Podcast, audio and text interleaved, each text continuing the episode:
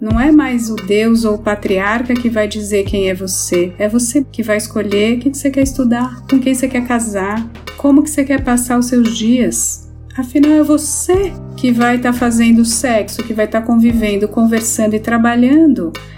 Eu sou Maria Homem, trabalho com psicanálise, dou aula, palestra, escrevo, enfim, estou no reino da palavra. Instituto Claro Cidadania. Qual o desafio da mulher no trabalho diante das relações afetivas e da vida pessoal? Como isso se dá em um momento em que todas essas funções, em muitos casos, têm de ser vividas em um mesmo ambiente, a casa? Neste podcast, o Instituto Claro conversa com Maria Homem sobre as múltiplas jornadas femininas mulher, mãe profissional. Tem aquela que é a pessoa, a mulher, aí aquela que é a humana, mas também gera vida, se ocupa de outra vida, educa, forma, cuida. Né? Muitas vezes, e sobretudo no início, cedendo uma parte importante do seu próprio corpo, ela gera, ela amamenta, então é a mãe, tudo que isso vai implicar, e a relativamente pouco tempo, em termos históricos, aquela que está no espaço público do trabalho e que pode propor serviços, servir o Estado, pensar, liderar, e é a mulher que está na rua. Agora, além dessa, é aquela também que tem uma posição no mundo. Lê jornal, lê livro, dialoga, debate. Essas coisas, claro, elas se misturam nessas várias camadas simultaneamente.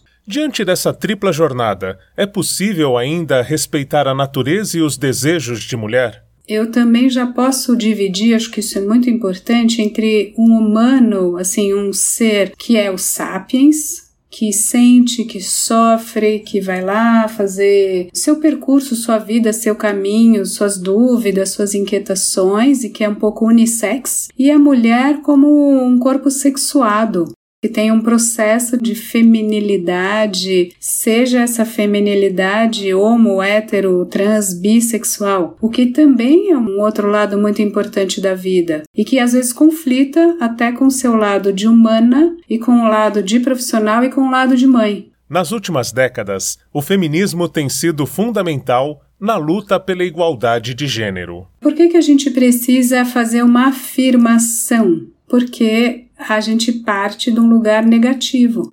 É esse o ponto que às vezes dá um pouco de conflito. Muita gente vai dizer: eu não sou feminista, eu sou feminina. Ou tem medo que esse lugar de feminista resvale uma água um pouco suja de uma pessoa, vou usar um clichê aqui, mas feia, mal cuidada, agressiva, infeliz, mal amada, todos os preconceitos desse lugar, tanto por parte de homens quanto de mulheres, de ricos, pobres, enfim. Você fica em choque por saber que eu não sou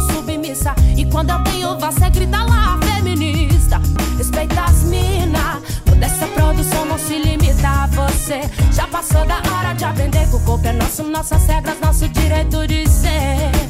Então, a gente foi fazendo divisões de gênero, divisão social do trabalho e divisão sexual do trabalho. Quem faz o que aonde? Já que nos foi dada a graça da reprodução da vida, a nós, digo, ao meu sexo biológico, de alguma maneira, muitos milênios a gente falou: ah, tá, então você vai fazer prioritariamente isso e só isso. Opa, você não tá com vontade de ser mãe? Você é problemática. Você tá querendo o quê? Ser oradora, ser escritora? Nanana. Shhh. Um grande silenciamento do feminino, até que a gente, ao longo desses últimos séculos, sobretudo últimas décadas, a gente diz alto lá.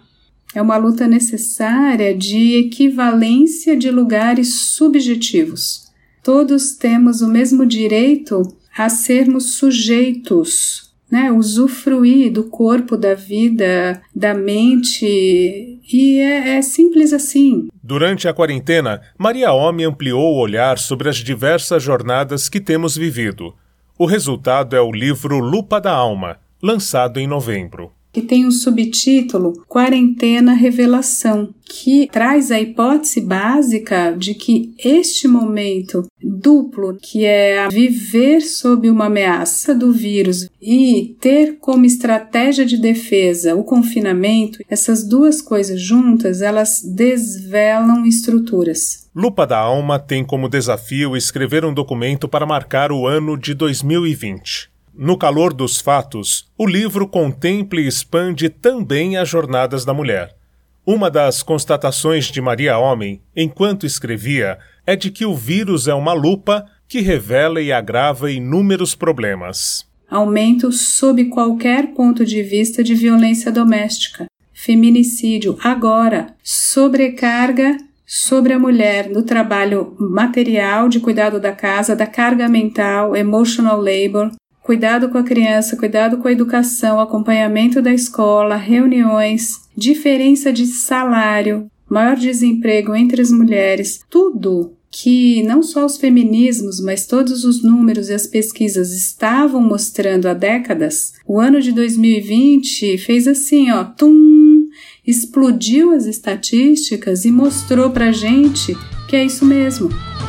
Beijo, rebeijo na Inquisição. Já morreu na fogueira sabe o que é ser carvão.